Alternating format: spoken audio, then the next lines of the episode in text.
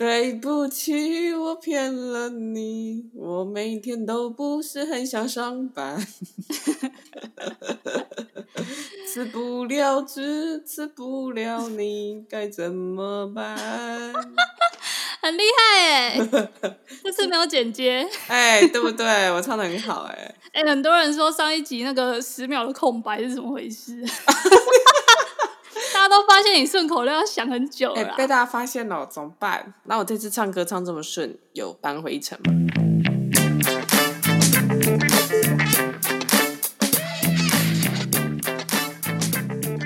嘿，嗨，大家欢迎收听布鲁盲爹，我是秀珍菇，我是小贝儿。哟，我们今天要讲有点严肃的话题啊，可是我觉得很重要，虽然严肃，但大家都很需要。对啊，而且其实。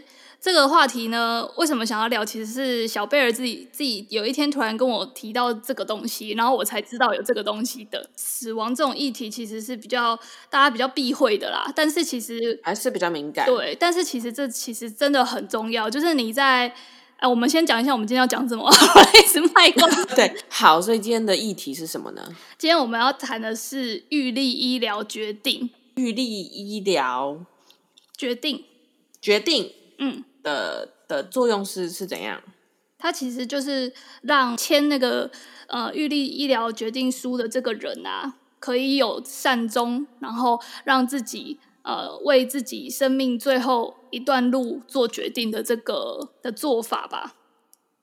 就是通常有时候我们失去意识的时候是没有办法预料的，就是你没有跟大家讲好。你就先失去意识。熊熊 对，那通常我们遇到这种状态的时候，都是比如说亲人啊，或是你的可能法定一些继承人，他会去决定说你要怎么处置你，就是昏迷但是还有生命迹象的这一段时间。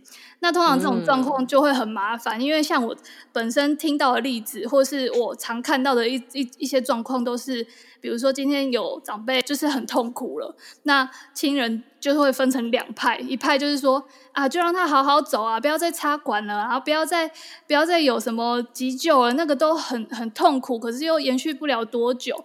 那另外一派就会说，当然是要插管啊，不然他营养怎么怎么获得啊？他又吃不下，那一定是要就是用比较强硬的方式给他营养，这样他才可以活下去啊，活下去才是希望啊！你怎么会现在就放弃了呢？这样就是会变成就是。嗯非本人的意愿，而是他身边的那一些人在吵吵闹闹，然后大家就会没有办法决定，或是决定了那个决定并不是当事人，就是受苦的那个人所想要的。对，所以做这一件事情，就是做预立医疗决定计划，是呃让就是临终的人有善终的权利，就是可以让自己决定自己到底最后一一里路要怎么走，这样。然后我发现啊，在网络上面讨论，很有些人会把这个预立医疗决定跟所谓的安乐死搞混。他们会觉得说，哎，那我签了这个，是不是就等于我同意所谓的安乐死？可以把它想成预立医疗决定，这个是比较像是自然死的感觉。嗯、像安乐死，它其实是有借助外力，就是比如说医生施打药物。嗯，但是其实预立医疗决定的这个。自主权其实它比较像是让你自然的死亡，就是我在遇到某一些状况的时候，我有权利去决定说我到底要在什么状况选择怎样的处理方式。哦，所谓的预立的意思就是说我预先决定了嘛，对对对对对，就是说因为生命的意外来的很突然，有时候事情发生的时候，你没有办法，你还来不及把你的想法跟大家讲的时候，你就出事了。对，那这个时候。呃，也许你出事的时候，你已经变得，你比如说你不能讲话，你昏迷，对，已经没有办法正正常的决定了。对，但是预立的意思就是，你可以让聪明的现阶段的还活蹦乱跳而且深思熟虑的你，嗯，先为未来那个虚弱的你预先做好决定，然后在那个悲剧发生的当下，或者是需要。你表达，但是你无法表达当下，让以前那个深思熟虑的你出来帮你讲个话。哎、但我想要再讲一个，就是其实这个预立医疗决定啊，它有一个前提是你一定要是在呃很严谨的诊断之下，然后符合五种临床条件，它才会启动。就是它有定义五种状况，比如说你已经是末期的病人，或是你有严重的失智，然后或是你已经成为了那种植物人。嗯，对，然后还有一个是。不可逆的昏迷，我的理解是像，比如说有一些人是脑中风啊，或是什么脑血流破裂那种，他可能就是整个昏迷了。啊、对，那那种可能就是你已经没有办法逆转了。那这个状况下，你就是没有意识了，被判定脑死，就是你的脑已经失去功能了，躺在那个床上都醒不来，结果你的心脏还在跳动。嗯，对，就是类似这种。那最后一个是他，呃，你因为其他疾病，就是刚刚讲的这四个以外的其他疾病，然后痛苦难以承受，而且没有办法治愈的，没错。然后也没有这种其合适的医疗解决方法的疾病。那他这边，呃，目前好像已经有核定有十一种类型的疾病是属于这种第五种类型的这个状况。嗯，那这边好像有提到说，类似那种渐冻人啊，这种呃这种疾病，它就是会把它列为是我们刚刚讲的第五种，这种其他疾病痛苦难以承受、无法治愈且无其他合适医疗解决方法的疾病。这样。好，那你刚才 Lily Coco 讲了这么多，对所有的五种特定情况以及其相关的延伸的状况。好，嗯、那我们遇到这些状况之后，然后呢？所以不是说，哎，你今天只要怎么样了，就会直接放弃治疗。其实医生他们在当医生之前，都会有一些就是法法令的限制，就是一定要延续病人的生命之类的。所以你如果是不是这五种状况的事故发生，其实医生接到你这个病患的时候，他是有义务要让你延续生命的，他有义务要急救。只是到了这五种状况，就是预立医疗决定的这。他列出来的这五种临床状况发生的时候，然后他这五种状况发生的，我怎么是不是认定真的发生，也是透过很严谨的呃评断的，就是他不是随随便便就是就说啊，你之前有签过，那你这个状况就我们就不救了这样，不是，他其实是会很严谨的去判断说，哎，你现在的状况到底是不是用于这个预立医疗决定的这五种状况了？那真的适用了。我们在启动你当初写的这个决定，所以大家也不用担心说啊，那我就是其实我是很重症的时候我才不想要啊，那会不会他到时候就是我还还 OK 的时候他就不救我了？其实不会，嗯，对，他其实都是先不要担心，对，他会很严谨的去看你当时的状况是什么。但其实还有一些讨论就会说，可能会有一些人想说，哎，那我现在就是活蹦乱跳，可能离我就是。没有意识的那段时间还很久，那我现在决定了，那我之后反悔怎么办？啊，就还可以改啊，傻子。其实它是可以改的，就是你随时要改都可以，只要再去把那个文件呃 download 下来，然后再写一次，就是依照你当时的状况再去写一次。你在刚刚提到呃那五种临床上的状况之下，你在维持生命治疗跟。呃，要不要有一些人工营养啊，或是流体喂养这两个情况之下，你的决定是什么？就是你可以每一两年就去定期检视一下，嗯、因为其实随着人的心智年龄的成长啊，一定会有一些改变。所以，其实我刚刚看了一些卫教影片，它、嗯。也是蛮鼓励大家，就是在健健康康的时候去写这个预立的医疗计划，但是也很鼓励大家一两年就去检视一下当时写的那个预立医疗决定到底是不是用于现在的决定，这样。哦，所以它其实是来给予民众非常大的自由权跟灵活度，去决定，就是去去随时随地的更改你自己的意愿跟想法啦，就是让你觉得没有后顾之忧，不像名字人一生只能改两次。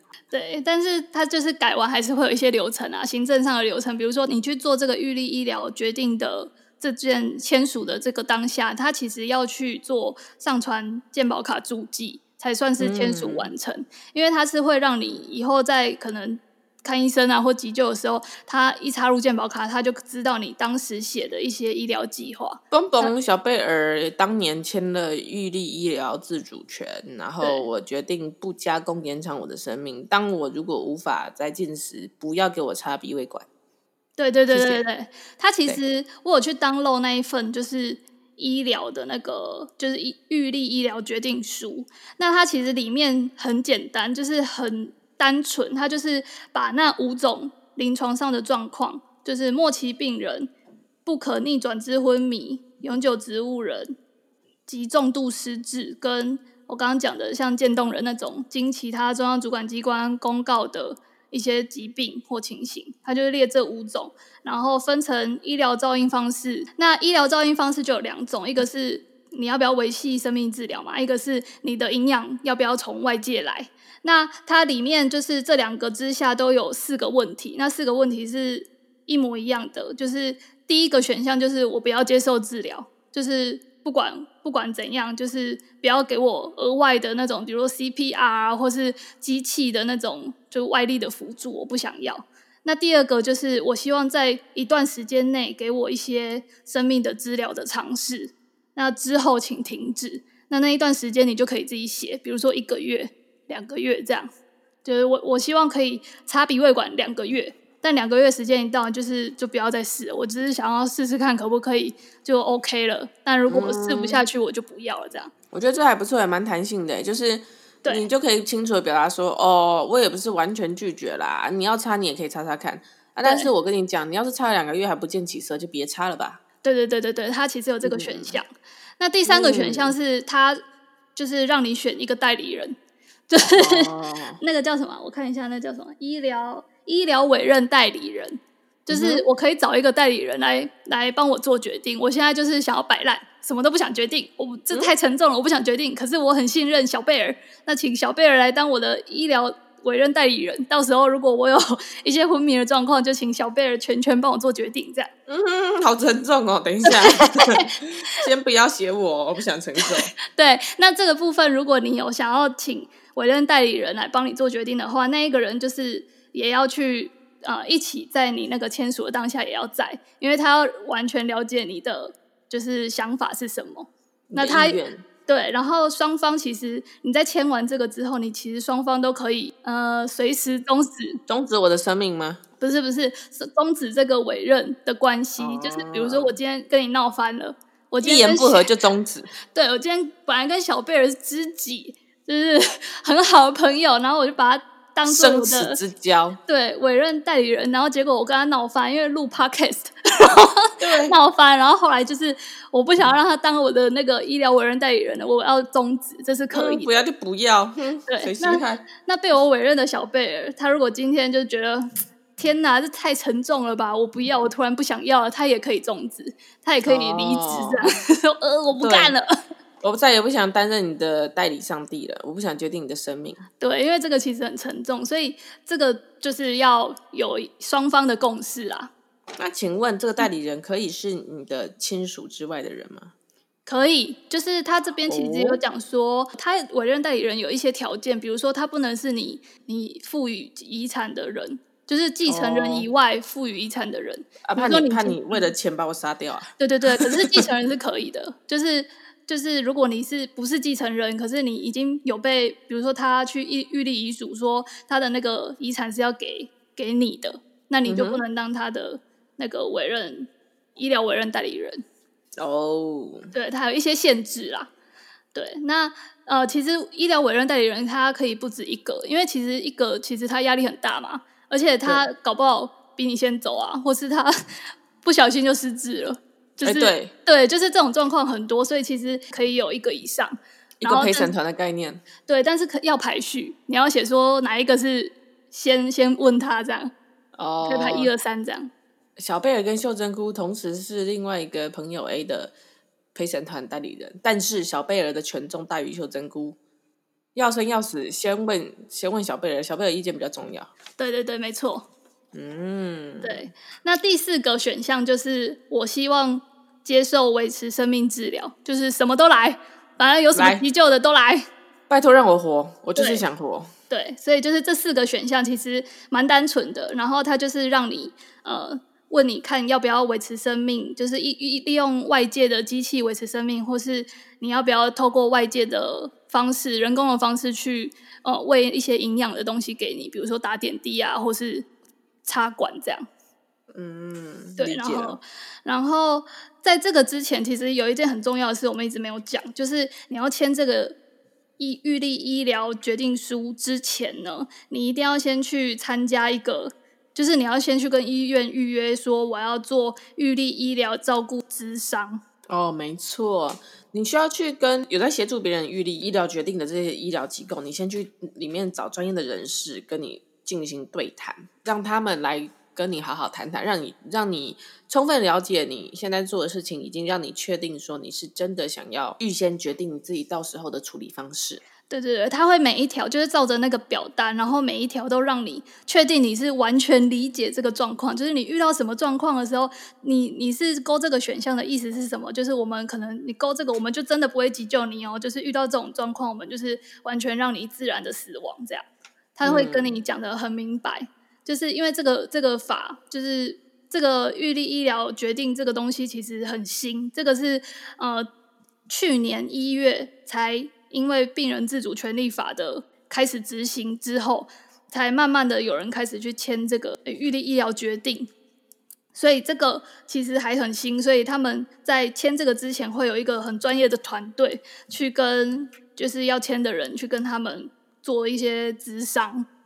嗯，来确保说你真的知道自己为自己下了什么样子的决定，而且，呃，目前为止，呃，就是如果你要去预约做这个预立医疗决定的咨商，你必须带一个二亲等以内的家属，对对对对对，跟你一起去，对，也就是说你必须带一个亲人跟你一起，而且是二亲等以内的，所以你那个什么什么阿姨的表姐的姐夫的同学的。儿子这种 就不行，对，不知道迁到哪里去的这种就不行。但是如果是这种孤家寡人，他亲朋好友全部都走了，他是孤儿，那怎么办？是，呃，所以其实不用啊，就是 他其实会让你签一个切结书。如果你真的没有二等亲以内的人，或是你二等亲以内的人真的没有办法前来，比如说他早就是逍遥在国外了，他没有办法来。然后闹翻了，此生老早已老死不相往来。对，那你其实医院会给你一个切结书，就是写说哦，我的那个二等亲以内的家属没有办法前往，这样，或是我没有二等亲以内的家属。其实签完这个切结书，你还是可以做这个决定，呃，预立医疗决定。哎，那我明天就去签哦。其实可以，但是，但是我其实看很多卫教影片，他后来都有提一个是说。呃，希望大家签完这个东西，还是要跟自己身边最亲的人，就是一些家人们去跟他们去沟通这些事，因为他们其实有保留很大的弹性，让大家可以去修改。所以其实你在沟通的过程中，你可能又有一些呃想法上面的改变，就是可以随时去做更改的。所以不要怕说，我今天跟家人讲，是不是他们会。很就是很反对啊，或者是什么？就是其实政府啊，或是那些卫教的机构，都是很鼓励大家去跟自己最亲的人去呃坦然去聊这一块，就是死亡关于死亡我们要怎么处理的这一块。嗯，没错。而且就是在健康的时候去聊死亡的这一块的东西，其实对我们来讲都是比较轻松的。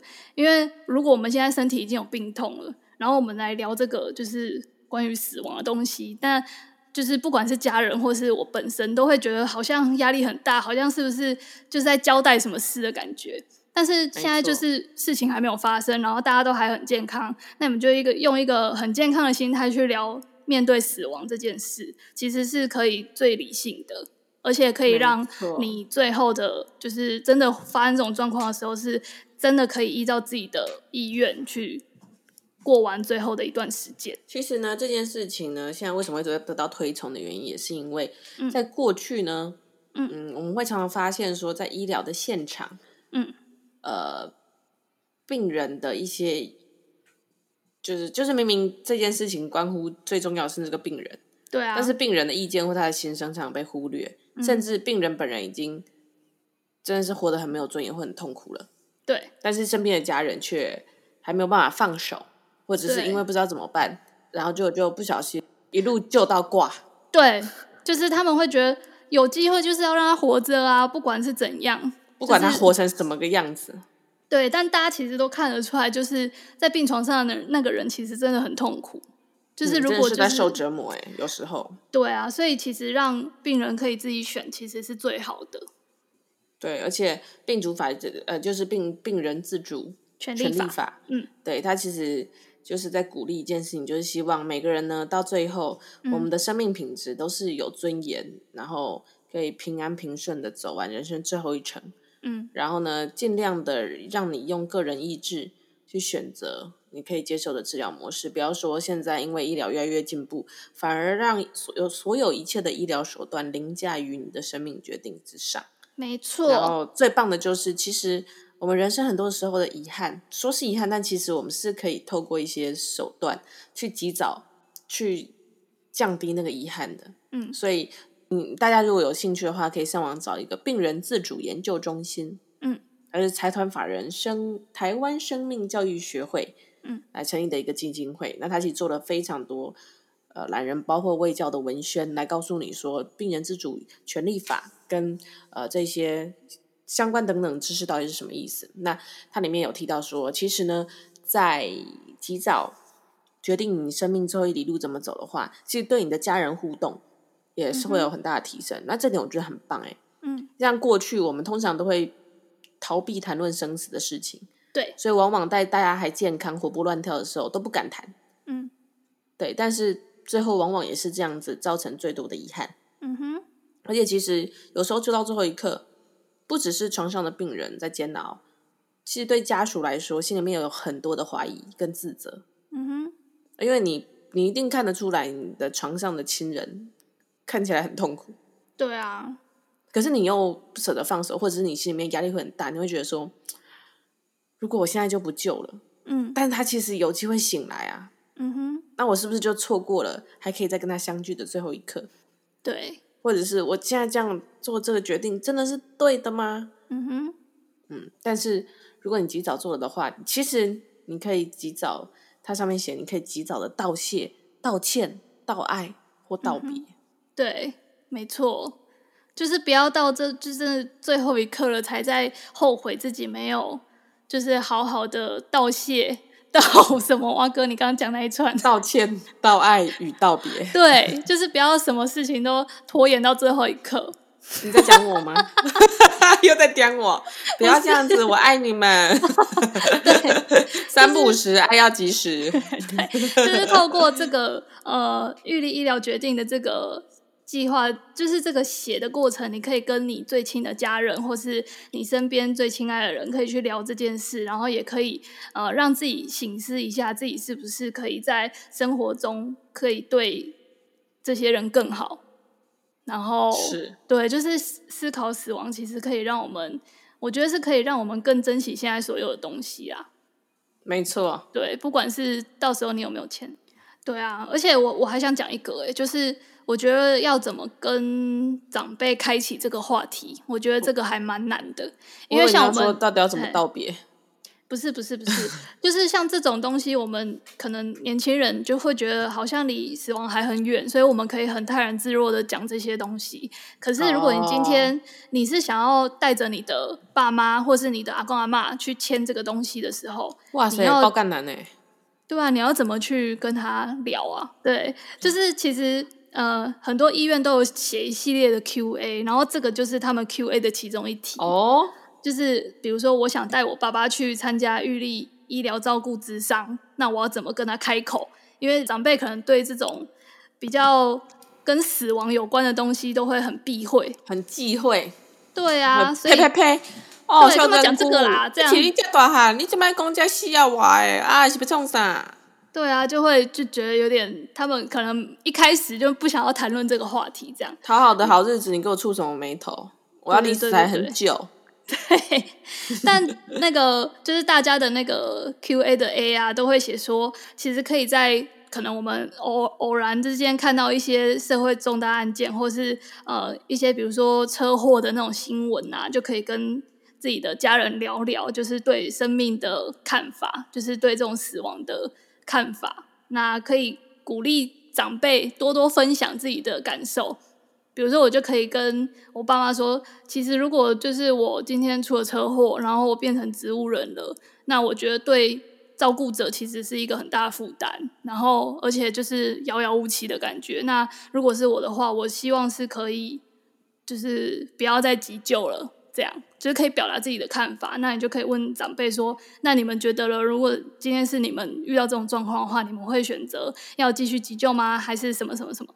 然后这种比较软性啊，就是谈论别人的事情的这种角度出发，他们可能会比较愿意去谈，就想想说，反正是如果嘛，如果是我的话，我会怎么做嘛？所以我就比较愿意把我自己的想法讲出来。那如果谈一谈，发现大家不排斥的话，就是可以跟他们说，哎，其实现在政府都有在推动一个东西，叫做预立医疗决定。那其实我们可以一起去医院，就是预约一个咨商，来聊聊看这个。就是当我们遇到一些比较重大的事件的时候，我们会希望怎么样处置我们自己的身体？这样，嗯，嗯，然后如果他们都 OK 的话，而且而且我觉得很重要，他有提到说，这个照顾就预预立医疗照顾之上的这个团队啊，就是是有很专业的医师、护理师跟那个社工或心理师，就是有一定会有这三个角色。就是来组成这个智商团队，所以他们一定会呃很据实的跟我们解析说这个表到底在写什么。他们不会就是说啊随便签一签就好了，就是他们是很专业的。你有什么问题问他们，或是他们看到的比较多嘛，他们都在医院里面，所以看到一些状况，他们可以分享。就是你今天选这个，它后果到底是什么？他可以用一个实际案例跟你去，让你比较身临其境。所以我觉得这个就是呃，可以跟长辈鼓励说，一起去医院参加这个智商，很棒。然后其实还有一个很重要的是，你去参加了这个预立医疗照顾智商，并不并不是当下就要签这个预立医疗决定书。就是你可以，就是听完之后觉得，啊，这些问题真的是太难了啦，我要回去想一下。没关系，你是可以把表单带回去写的。哦，就是棒哎，你会去好好想想清楚。对，你只是去，然后去了解说每一条到底在讲什么。他那边有一个很专业的团队，就是我刚刚提到的，会有医师，然后第二就是护理师，那第三个就是社工或心理师，一定会有这三种角色在旁边，就是陪着你一条一条读完，一条一条看。所以你可以去看完之后，发现，嗯，我还需要一点时间决定，或者我还需要一点时间跟我的亲朋好友讨论的话，没关系，你不用当下写，就是你可以带回家签署完，你再带回来上传足迹健保卡就可以了。哇塞，想不到台湾现在有这么贴心的服务，哎，我觉得真的很棒。对啊，对，但还有一个 QA，我觉得也是很重要，是就是如果今天我就是我的亲人，他已经比如说中风了。对，那我可以带他去签这个吗？我可以带他去做这个智商，然后签这个吗？嗯，啊，他中风是中到什么程度呢？对，就是其实 你问的很好耶。啊对啊，啊要就是是走是怎么推进去，还是躺着进去，还是是我握着他的手写下这些决定吗？对，通常就是只要那个要签的那一个人，他的意思是清楚的，而且是可以表达的。然后没有在任何什么非自愿的状况下，也没有心智缺陷的状况下跟你一起去的话，那就可以。但是如果今天他已经是意没有意识了，那就没有办法，因为这个预立医疗决定书一定要是本人签署，你不能说啊，我是他继承人啊，我帮他签就可以了，写个代字就代签，不行，因为它这个是来自病人自主权利法，那自主的意思就是要自己做主。你不能让一个别人去帮你做主。哦，真的呢。所以讲到这边呢、啊，你各位趁你现在意识还清楚，还能活蹦乱跳，你百分之百有权利表达你自己的意识的时候，嗯，呃，有权利也有能力的时候，嗯，这真心奉劝你可以好好及早讨论这件事情，因为我觉得，觉得其实来到我们这一辈的观念哈，我发现、嗯，呃，不只是小贝儿，我自己周边的朋友。包括现在社会上有比较多年轻的人，嗯、我们好像也也许是因为啦，就是时间走到我们这一辈，我们台湾的医疗越来越进步，造成续命的各种方式越来越好。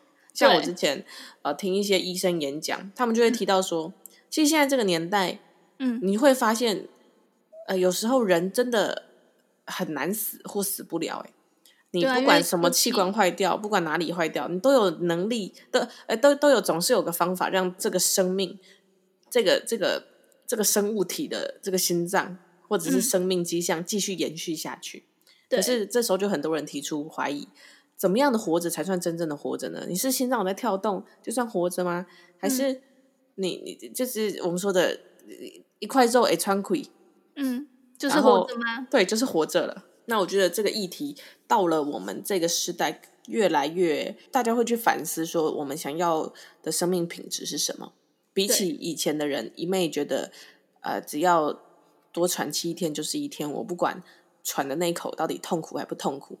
我们会更多的希望自己在世的每一天会尽量舒舒服服的。那如果到最后，假设我常常自己自己就在想啦，假设我后来就真的，嗯，比如说正在床上动弹不得，我必须靠许多的生命医疗仪器才可以让我自己活下去。嗯，那就一脱离了管子或一脱离医院，我就死了。嗯，那我觉得就死就好了。对啊，其实是一种解脱啊，因为你对啊。你其实，如果你当下是有意识的，你其实也不希望看到你的主要照顾者那么累啊。哎呀，每天跑医院真的很累。对，照顾到最后真的是很累，而且你会觉得很没有希望，因为就是有一点在等等时间的那种感觉。我觉得那个也是当事人，嗯、就是那个就是生病的那个人很不乐见的。真的，这跟你平常上下班的时候在那边等下班啊拖时间。或者是在加班的时候能多一秒是一秒的感觉完全不一样哎，对，不一样，严重很多，因为那个 是有关，就是很多复杂的情绪交杂在在当中的。没错，等下班跟等生命结束是不一样的感觉，完全不一样。所以可以自己决定的时候，我觉得是最好的，就是大家照顾者就会尊重你的决定嘛，因为那是你自己决定的，他就不。没有必要去背负一些社会的期待，比如说啊，我是他的，我是他的老婆，哎，我怎么可以觉得就是让他走了就好了？我应该要就是誓死捍卫啊，就是把他留留住啊，留一口气啊，这样。没错，或者是、嗯、啊，老爸爸那个年轻的时候努力的拉拔我们一。一家五口五个孩子长大这么辛苦，现在爸爸就是躺在床上。爸爸过去是一个很活泼、很健谈、很很热爱生命的人呐、啊，他一定还想活下去。不管怎么样，他就是想活下去。我们一定是要为了他撑到最后一气，要一路救到真的不行了为止。对啊，我觉得就是就是大家要去呃，主要照顾者要做的事情很多，他很忙，就是他要去揣测当事人要怎么想，然后又要去就是。试着符合社会期待，哎，是，对啊，所以我觉得总结起来哈，预立医疗自主决定哦，真的超级拗口。也就是说，预先决定你将来要接受治疗到什么程度的这件事情，其实总归就两个重点。嗯、第一，就是可以让你自己生命结束的那一刻啊，让你自己好走一点，嗯、而且是你喜欢的方式。对。然后第二就是呃，因为你爱你的家人。所以你希望他们少受点苦，不管是身体上劳累还是心理上的负担，嗯，都可以少一点，因为你自己就可以决定的事情，你不需要交给别人承担。对，没错。那有时候这是一份再好不过的贴心礼物，因为谁都不希望自己的至亲去承担这一份生命中不可承重之重。好了，Anyway 呢，今天我们带来的这个非常新的这个哦，呃。病人自主权利与否，希望可以带给你蛮多的反思。那其实我觉得，以小贝尔自己的生命经验来说，我是蛮期待也蛮开心。这个东西现在在台湾已经开始了，而且至少是在就是我还来得及的时候。你看我现在才嗯三十而已，那我就可以把这些事情想得好。这集就是鼓励大家可以多跟自己的身边的亲人聊聊这个话题。然后如果你自己也可以开始想一下了啦。对，有兴趣的话也可以去查一下这个东西。好啦，不如忙别还是爱你啦，嗯、啊，还是希望你呃三不五时爱要及时先帮我们按个赞啦。对，请到 Apple Podcast 帮我们留言按五颗星啊，那个把我们的封面设成你的桌布，这太 over 了啦！迷妹模式来 开启哦。好哟，今天就到这，拜拜拜。